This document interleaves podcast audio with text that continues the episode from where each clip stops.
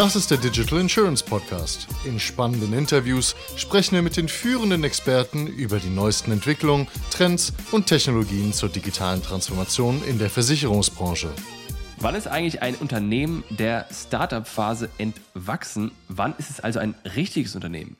Die Abgrenzung der Startups von etablierten Unternehmen beschäftigt einige. Heute stellen wir diese Frage Roman Rittweger, Gründer und aktueller CEO, bald Aufsichtsrat von Utonova und ebenfalls von Utonova, Bernhard Brühl, heutiger COO und zukünftiger CEO. Willkommen zum Podcast, Roman und Bernhard. Schön hier zu sein. Ja, danke für die Einladung. Sagt nochmal ein, zwei Sätze zu Ottonova. Ottonova hat in den letzten Jahren die PKV-Branche im besten Sinne aufgemischt und das Gesundheitswesen einen Schritt digitaler gemacht. Wir haben jetzt 35.000 Kunden als digitale Krankenversicherung mit unserem durch und durch digitalen Angebot.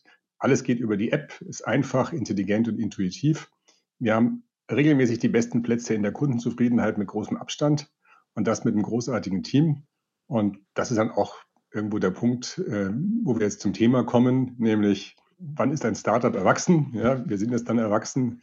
Wir äh, sind finanziert bis zur Profitabilität und da ist dann auch ein guter Zeitpunkt, wenn der Gründer rausgeht und dem besten Manager für die nächste Phase den Platz räumt. Da sind wir direkt beim Thema. Du wechselst in den Aufsichtsrat, Bernhard wird CEO. Warum habt ihr das gemacht?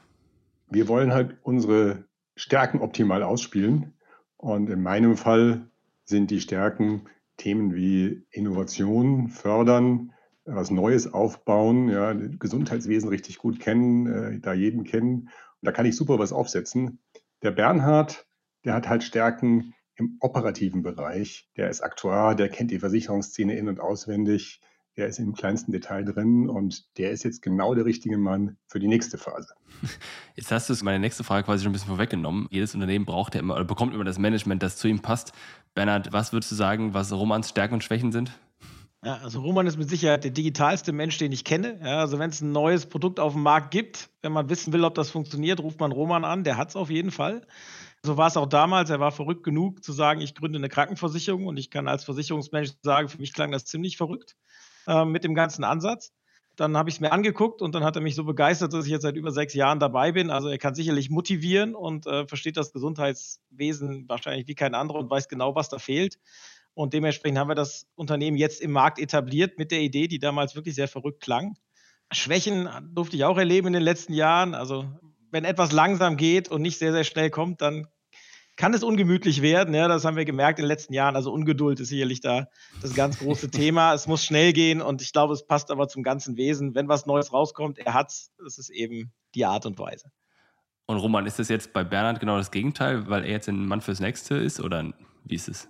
Es ist nicht genau das Gegenteil. Der Bernhard ist schon auch noch ein Innovator. Das merkt man auch daran, dass er seit Jahr 1 bei Autonova dabei ist.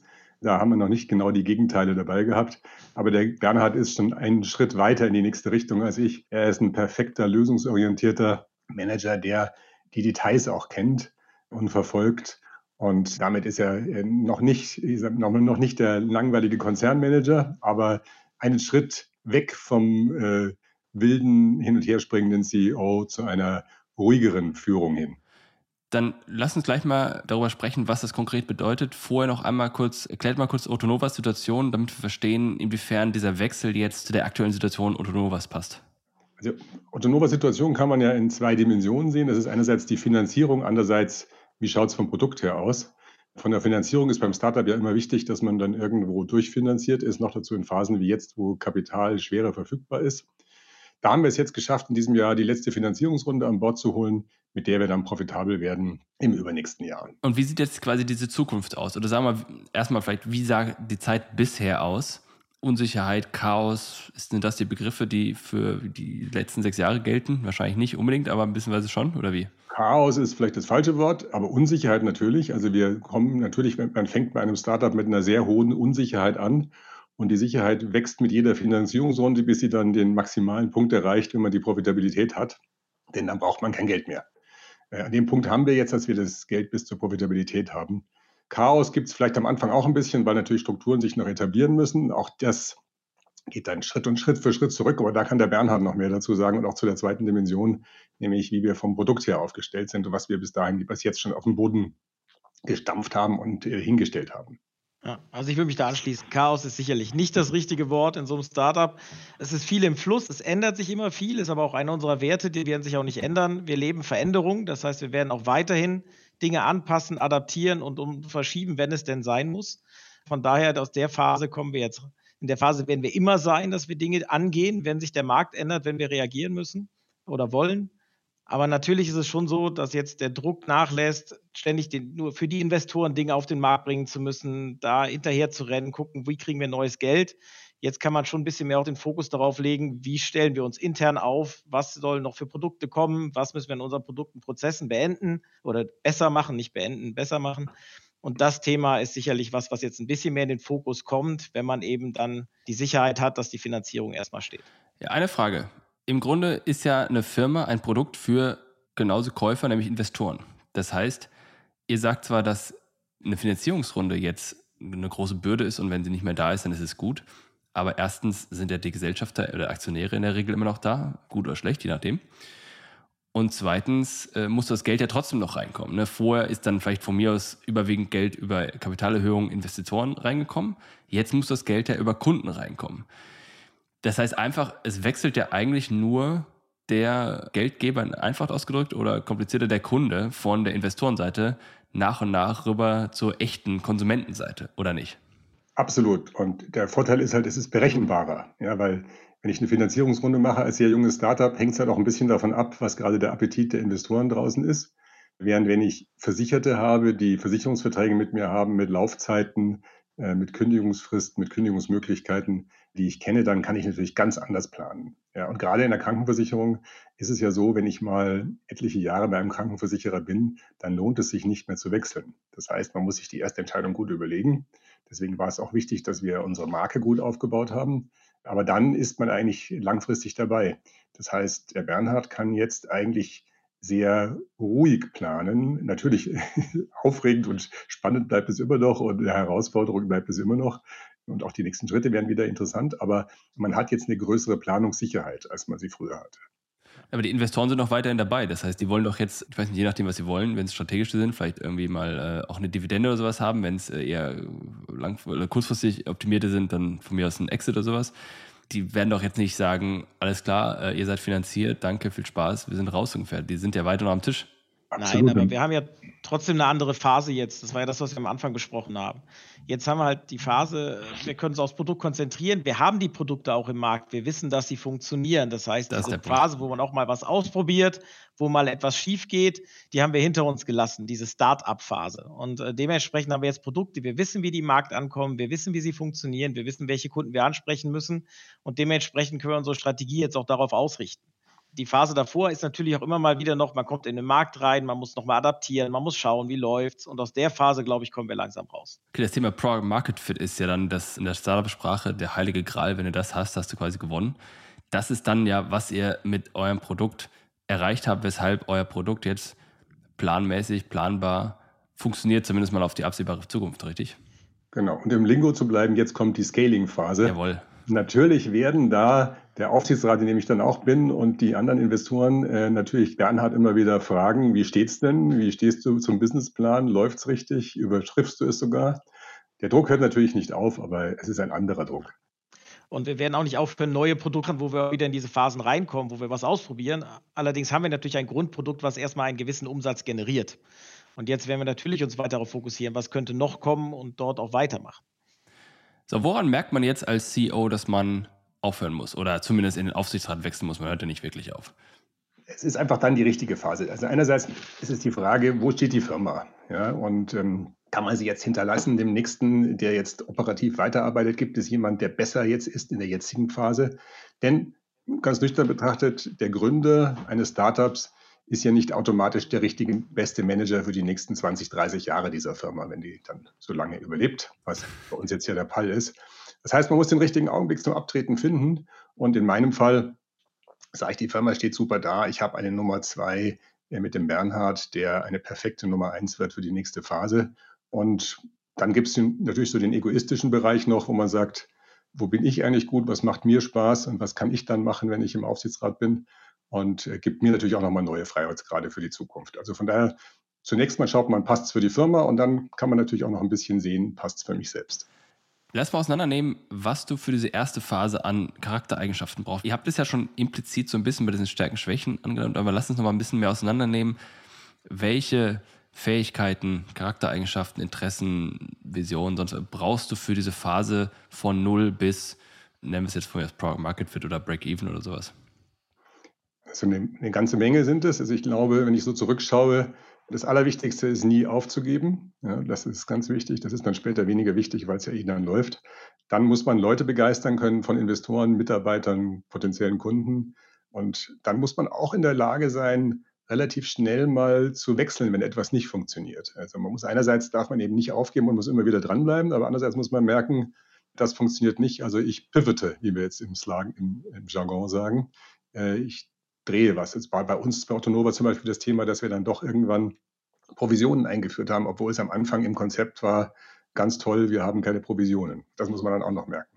Also eine Menge von Sachen. Am Anfang ist es auch so, dass man ganz, ganz viele Entscheidungen an einem Tag trifft. Und hat mal ein anderer Gründer zu mir gesagt, äh, Hauptsache äh, mehr als 50 Prozent sind richtig. Ja. Ähm, und äh, also da geht es sehr schnell Schlag auf Schlag und da sind auch viele falsche Entscheidungen dann dabei. Äh, wie gesagt, Hauptsache die Mehrheit ist richtig. Und je älter die Firma dann wird, desto mehr Zeit sollte man sich auch für Entscheidungen nehmen und desto weniger falsche sollten dann dabei sein. Das letzte ist, glaube ich, der entscheidende Punkt, weil die allerersten Sachen, die würde ich ja behaupten, sind jetzt auch wichtig, wenn es weitergeht. Also nicht aufgeben. Ich meine, also Bernhard wird ja nicht von sich sagen, ich gebe jetzt auf morgen oder sowas. ähm, quasi flexibel auf Marktänderungen reagieren ist ja jetzt auch nichts, wo wir jetzt sagen, das ist nicht mehr wichtig. Ne, aber gerade das Letzte ist, glaube ich, dass die Entscheidungsqualität zunehmen muss. Das ist, und korrigiert mich, wie ihr das seht, aber das ist doch eigentlich das, was der Unterschied macht. Also du musst jetzt im Grunde mehr Geld investieren, um ein Prozent zu verbessern, weil ein Prozent halt mehr ausmacht, als es vorher ausgemacht hat, oder? Wie seht ihr das? Völlig richtig. Ja, also das wird aber auch die Frequenz nimmt ab. Ja, also wie Roman sagt, das ist ja eine Mischung aus beiden. Die Frequenz der Entscheidung nimmt ab. Dafür muss man die, die man trifft, ein bisschen besonder treffen und mit ein bisschen mehr Vorbereitungszeit. Das ist, glaube ich, das Wichtige, ja. Wie ist das? Wir hatten ein anderes Beispiel, CEO und CEO-Wechsel Steve Jobs zu Tim Cook, was ja eine interessante Dynamik war. Erstens haben alle gesagt, oh mein Gott, kriegt er das hin auf der gleichen Level, weil Steve Jobs sozusagen dieser Übermensch war. Dann ist der Aktienkurs wahnsinnig durch die Decke gegangen. Dann sehen wir aber auch, dass so sagen es manche, die Innovationsfähigkeit von Apple vielleicht nachgelassen hat. Jetzt nähern sie sich mehr dem allgemeinen Markt an, indem sie von jedem Produkt irgendwie wieder eine ganze Reihe von verschiedenen Ausführungen haben, die ja eben damals Steve Jobs als alles, allererstes äh, gecancelt hat. Bernhard, wie siehst du dich in diesem quasi Kontext und mit dieser Aufgabe konfrontiert, wenn, wenn du quasi diese Dynamik in diesem sehr äh, prominenten Beispiel siehst? Was denkst du dazu?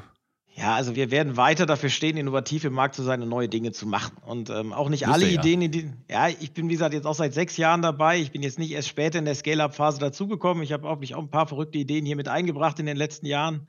Und das werden wir weitermachen. Auch Roman wird uns ja weiter begleiten. Ist ja auch ein Unterschied damals zu Apple. Also Roman ja, wird ja bei uns bleiben und äh, damit entsprechend auch weiter Einfluss nehmen auf diese Firma, sodass ich glaube, dass das Beispiel nicht ganz zusammenpasst. Wir werden weiter innovativ sein wir werden weiter neue Sachen in den Markt bringen. Wir werden aber eben parallel auch noch den Fokus darauf setzen, jetzt effizienter zu werden und entsprechend noch ein bisschen die Kostenseite zu beobachten. Aber prinzipiell finde ich es ein Ritterschlag, Jonas, dass diese Idee dir kommt, wenn du uns vergleichst damit. Ja klar, was sonst?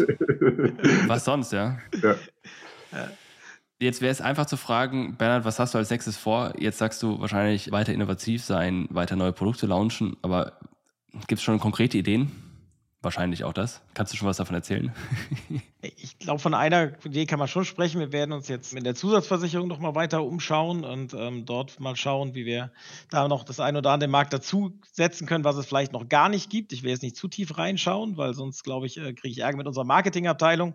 Aber es wird in nicht allzu ferner Zukunft auch mal ein komplett neues Produkt auf den Markt kommen, was es in Deutschland so noch gar nicht gibt im Markt. Also wir werden dort weitermachen und ansonsten, die Firma wird sich nicht groß ändern. Also Roman ist mit einer gewissen Vision angetreten, mit der hat er mich damals überzeugt, hier anzutreten oder hier mitzumachen. Und diese Vision werden wir weiter fortführen. Ja, das heißt, wir wollen immer die digitalsten vorne im Markt sein, die innovativsten, aber nicht zum Selbstzweck, sondern uns für den Kunden einfach zu machen und ganz simpel zu halten. Und entsprechend äh, werden wir auch weiterarbeiten die nächsten Jahre.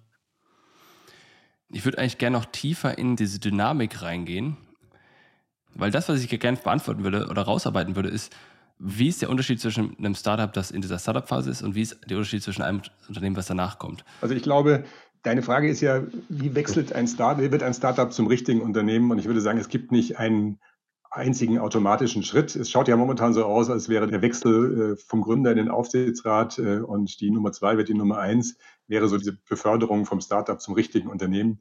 In Wirklichkeit geht es natürlich über ganz viele kleine Schritte. Ja, und um ein Beispiel zu machen, wie haben wir bisher im Vorstand zusammengearbeitet? Ich bin ja als, als Gründer habe ich am Anfang ganz viele Bereiche selber verantwortet. Ja, ja. Selber auch verantwortet Themen, wo ich mich gar nicht so gut auskenne. Ja, das sage ich auch mal ganz ehrlich. Ich habe dann immer intern gesagt, ich bin der Plug, also was auch immer irgendwie gerade fehlt, das mache ich halt. Ja, und wenn dann der CIO äh, gekündigt hat oder gekündigt wurde, dann habe ich das Thema übernommen. Ja, und obwohl Mach mal kurz Beispiel, also im Grunde die Steuerung der, der IT und der Technik. Ja, ich habe zum Beispiel meine Zeit lang äh, Steuerung IT, Technik und IT und Product verantwortet. Ich habe meine Zeit lang auch Marketing und Sales verantwortet. Heutzutage haben wir natürlich in beiden Bereichen viel stärkere Manager. Ja. Und äh, ich habe dann sozusagen die, die erste Reifephase der Firma kam eigentlich dann in dem Augenblick, wo ich diese Themen abgegeben habe an Vorstandskollegen, die sich in diesen Themen jeweils viel besser auskannten als ich. Und am Ende in den letzten zwei Jahren war im Prinzip meine Führungsspanne im Wesentlichen die anderen Vorstandskollegen. Ja, aber im Vorstand ist man ja quasi so primus inter pares. Also man führt gar nicht groß, sondern man ist ja ein Kollege und im Prinzip sozusagen im, im Zweifel hat man dann nochmal das letzte Wort. Und habe selber äh, operativen und auch Personal und Compliance geführt, aber alle anderen Themen waren einfach bessere als ich, die den Themen besser auskannten und haben die ver verantwortet. Und in dem, in dem Punkt war ich ja schon sozusagen auf einem einen Schritt hin in Richtung Aufsichtsrat. Also es geht ja nicht auf einen Schlag, ja, sozusagen man schmeißt nicht hin, äh, sondern man, man übergibt Stück für Stück. Und ich glaube, ein guter Manager muss sich im Prinzip selber entbehrlich machen. Entbehrlich machen ja. Ja überflüssig machen. Und das habe ich über die Zeit gemacht. Natürlich hatte ich den, den Luxus äh, der guten Finanzierung einer Firma, äh, einer spannenden Firma, so dass wir Top-Leute anziehen konnten, die in jedem Bereich so viel besser waren als ich, dass ich dann irgendwann überflüssig war. Und jetzt ist es eigentlich nur noch ein kleiner Schritt, dass ich jetzt gesagt habe, jetzt bin ich weg. Und jetzt muss natürlich einer meine Rolle auch übernehmen und die anderen auch wieder so ein bisschen führen, ja, weil äh, einer muss am Ende des Tages immer das Sagen haben, selbst in einem Kreis wie in einem Vorstand, wo man eigentlich gemeinsam alles verantwortet. Ähm, und von daher ist die Entscheidung eigentlich viel kleiner und die Dynamik schrittweise, als sich sozusagen aus, aus einem, diesem Wechsel jetzt heraus vermuten lässt. Aber Bernhard, sag du noch mal, wie deine Meinung dazu ist, denn so haben wir es, so arbeiten wir auch sonst immer zusammen, äh, dass äh, nicht ich irgendwie die Wahrheit verkunde, sondern ich sage mal, was ich denke und dann sagen die anderen Vorstände, was sie denken. In der Reihenfolge, nicht andersrum. Äh, nee, die, die Reihenfolge ist eigentlich beliebig, okay. aber ich, ich rede gerne. Ja, von daher ist oft möglich, dass ich angefangen habe. Ja. Aber ich muss nicht das letzte Wort haben, sagen genau. wir mal so. Aber, aber, manchmal geben wir dir sogar recht, Roman. Also ähm, in dem Fall äh, ist es wirklich so. Das war ein langer Prozess. Wie du gesagt hast, wir haben nach und nach die Bereiche abgegeben. Ich glaube, das große Konstrukt steht jetzt einfach. Und das hat Roman aufgebaut. Also im Prinzip seine Firma steht jetzt erstmal so da, wie sie dastehen soll. Und jetzt geht es halt darum, in ganz viele kleine Schrauben reinzugehen, da zu gucken, wie werden wir da noch besser, wo holen wir da noch was raus, was machen wir dort. Und da brauche ich natürlich jemanden, der das große Ganze überblickt. Das kann ich aber auch aus dem Aufsichtsrat machen. Aber ich muss quasi jetzt viel detaillierter in die einzelnen Bereiche rein. Und das ist das, was jetzt folgt. Und ich glaube, das ist das ganze Geheimnis dahinter. Was meinst du mit viel detaillierter in diese kleinen Bereiche rein? Naja, am Anfang trifft man viele Entscheidungen, die aber sehr übergeordnet sind. Machen wir dieses Produkt, machen wir dieses Produkt, springen wir jetzt um auf Makler, springen wir nicht um auf Makler. Jetzt diese Dinge stehen alle. Jetzt muss man wirklich reingucken. Man geht in einzelne Prozesse rein. Ist unser Abschlussprozess genauso, wie er sein sollte? Wo müssen wir noch dran dehnen? Ist unser Kundenprozess Leistungssachbearbeitung? Wo sind noch Haken dran? Wo dauert es noch zu lange? Wo müssen wir jetzt wirklich reingehen, um noch schneller zu werden für den Kunden, dass es noch reibungsloser läuft? Das sind jetzt die Aufgaben, die alle kommen. Und die sind natürlich auf einer ganz anderen Detailebene, als vorher erstmal dieses ganze Konstrukt aufzustellen. Aber was ist jetzt, wenn du jetzt im Markt so einen tektonischen Shift, oder wie es heißt, hast, wo du dann wirklich wieder Umbrüche hast? Jetzt ist das wahrscheinlich nicht, dass es euch als nächstes trifft. Da gibt es ja andere Unternehmen, die eher mal von großen Digitalisierungsinitiativen und so weiter überrascht sind da brauchst du dann ja wieder diese alte Fähigkeit von vorher, wo du wieder quasi radikal Grundlagen änderst. Oder wie macht ihr das? Also wir sind im deutschen Gesundheitsmarkt unterwegs und dann noch in der Versicherung. Also die, die ganz schnellen, harten Shifts ich würde mal sagen, wenn eine Firma, die wahrscheinlich am besten wegsteckt, dann sind das in dem Markt immer noch wir. Ja, weil da sicherlich andere Schiffe unterwegs sind. Also, was ich damit sagen will, ist, jedes Unternehmen, was heute 100 Jahre alt war, war ja auch mal sechs Jahre alt oder acht Jahre. Richtig. Also, wir wollen natürlich von der ganzen Mentalität jetzt nicht niemand will nichts Böses über irgendwen anders sagen, aber wir wollen jetzt noch kein Großtanker werden, ne? sondern das muss sich entwickeln und wir wollen eine gewisse Geschwindigkeit auch beibehalten. Aber wir haben ja auch die ganze Mannschaft nicht ausgewechselt. Unsere Mannschaft tickt nicht komplett wie eine IT einer ganz großen Versicherung. Wir arbeiten, glaube ich, deutlich agiler, wir haben andere Geschwindigkeiten. Wir sind ja auch alle groß geworden. Man muss überlegen, eine IT von bestimmten Mitbewerbern kommt teilweise in 70er, 80er, 90er Jahren und hat sich weiterentwickelt was da noch für Bürden drin stecken, das haben wir ja alles nicht bei uns. Wir konnten ja deutlich später anfangen, sodass wir, glaube ich, da an, an der Stelle einfach anders arbeiten. Also früher hatte man drei, vier Releases im Jahr, das war's. Das ist in der heutigen Entwicklungsgeschwindigkeit und der Geschwindigkeit, wie sich Technik entwickelt, viel zu wenig. Aber natürlich haben wir bei Autolova nicht vier Stück im Jahr, sondern viel, viel höhere Frequenzen. Und das werden wir ja beibehalten. Also von daher, glaube ich, sind wir immer noch gut aufgestellt, auch für Shifts im Markt. Ehrlicherweise den ganz radikalen Shift in den nächsten zwei, drei Jahren im Markt sehe ich nicht. Da bin ich dabei. Lass mich mal, also ich glaube, die Frage, was der Unterschied zwischen einem Startup und einem etablierten Unternehmen ist, ist im, haben wir mehr oder weniger beantwortet, nämlich das Startup muss neue Sachen ausprobieren, sein Product Market Fit finden, das muss seine Prozesse, sein Produkt so finden, dass es quasi verlässlich weiß, wem es was für welchen Preis wie verkaufen kann und umsetzen kann am Ende. Und dann hast du sozusagen diese Phase danach, in der es um die Optimierung bestehender Prozesse geht. So, aber jetzt hast du gerade gesagt, die haben ja IT von vor 70 Jahren oder sowas in 70 Jahren habt ihr ja auch IT von vor 70 Jahren oder was auch immer der Begriff ist. Also, und ich, ich sehe, der, der äh, Roman will da schon reinkommen, aber das ist, darum geht es ja jetzt im Grunde jetzt zu überlegen, wie sorge ich dafür, dass das Unternehmen immer noch aktuell bleibt. Ja, da haben wir dieselbe Herausforderung, wie sie Amazon hat, die das halt zum Beispiel geschafft haben, extrem groß zu werden und doch noch irgendwie agil zu bleiben. Und ich glaube, da haben wir eine gute Chance, weil wir haben jetzt ja nicht den CEO von Pepsi reingeholt, sondern wir haben unsere Nummer zwei zur Nummer eins gemacht. Also bei uns ist ja gar kein großer Wechsel. Ja. Und alle innovativen Typen sind ja noch da. Ja? Und selbst, selbst ich bin jetzt ja nicht im Krankenhaus, sondern ich bin im Aufsichtsrat. Ja? Also relativ zur Apple-Geschichte stehen wir sogar besser da. Und ich würde sagen, selbst wenn wir so gut und profitabel wachsen und weiterhin so gute Produkte haben wie Apple, schaut es auch gut aus für uns. Aber du hast natürlich recht, nach der Start-up-Phase, die wir jetzt verlassen, kommt die Scale-up-Phase, wo der Bernhard der Perfekte ist. Und wenn man dann ganz groß ist, dann kommt man in diesen Verteidigungsschlachten. Ja? Und da muss dann Facebook äh, Instagram kaufen, damit der weiter überleben. Und äh, diese Phase wollen wir aber erstmal kommen. Ja, das ist ein valider Punkt, dass man erstmal da reinkommen muss. Also erstmal die Brücke, ne, erstmal über die Brücke gehen, wenn sie da ist. Die Frage ist trotzdem, ich weiß jetzt nicht, wie eure Altersstruktur im Unternehmen aussieht. Viele Startups, wenn sie anfangen, haben quasi eine sehr homogene Altersstruktur und das ist wie wenn du quasi an alle zum, zum selben Zeitpunkt Computer kaufst, dann musst du sie auch alle zum selben Zeitpunkt ersetzen. Das Problem haben wir jetzt auch große Unternehmen, die, bei denen jetzt einfach ein Großteil der Belegschaft in Rente geht, weil sie halt vor 30 Jahren alle gleichzeitig eingestellt haben ungefähr.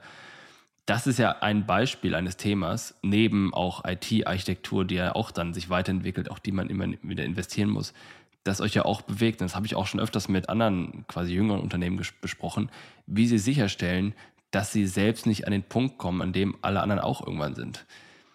Was ist euer Plan? Also erstmal, unsere Altersstruktur ist nicht ganz so homogen, so das da ja das ist schon mal gut, aufgestellt. Ich, richtig. Das zwingt euch, dass ihr austauscht. Über Zeit. Genau, ja, und, und es zwingt einem auch, also die Leute denken zum Teil auch etwas anders. Ja, also ich glaube, man braucht diese Mischung aus jung, alt, verschiedenen Nationen, Klar. männlich, weiblich. Ich glaube, die Mischung macht es am Ende, um, um ein gutes Produkt rauszubauen. Ja.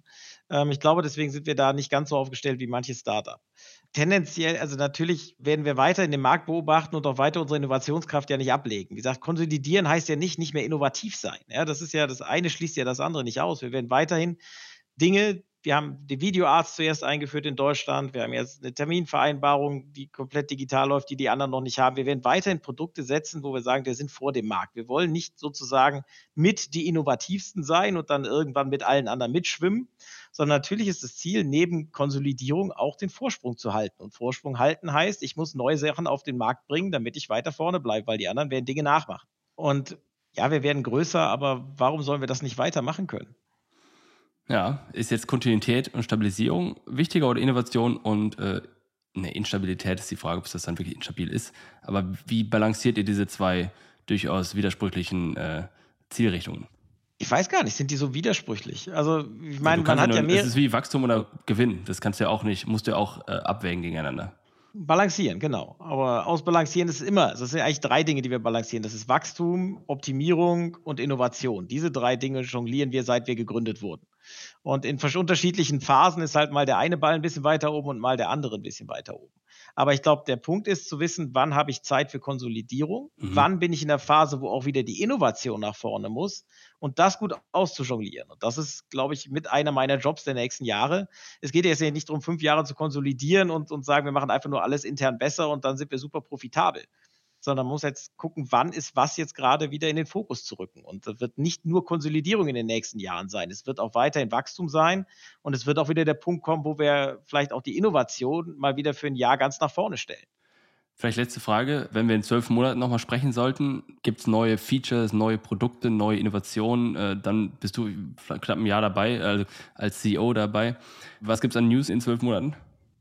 Ich habe es ja gesagt, also erstmal werden wir nächstes Jahr in die BKV starten, was sicherlich ein neues Produkt ist, was mega spannend ist, also in die betriebliche Krankenversicherung. Wir werden ein neues Produkt im Zusatzvermarkt auf den Markt bringen, was es so noch gar nicht gibt im Markt. Kannst du das erzählen? Gerade schwierig, glaube ich. Sonst, äh, also in zwölf Monaten dann. Ja, ihr werdet es früher merken, aber in zwölf Monaten können wir uns gerne darüber unterhalten. Und wir werden auch weiter in unserer App arbeiten und sehen, dass wir dort Features einbauen, die im Markt so noch nicht vorhanden sind. Das wird es weitergehen. Dann danke ich euch herzlich fürs Gespräch. Vielen Dank, Jonas. Gerne. Das war eine weitere Ausgabe des Digital Insurance Podcast. Folge uns bei LinkedIn und lass eine Bewertung bei Apple, Spotify und Koda.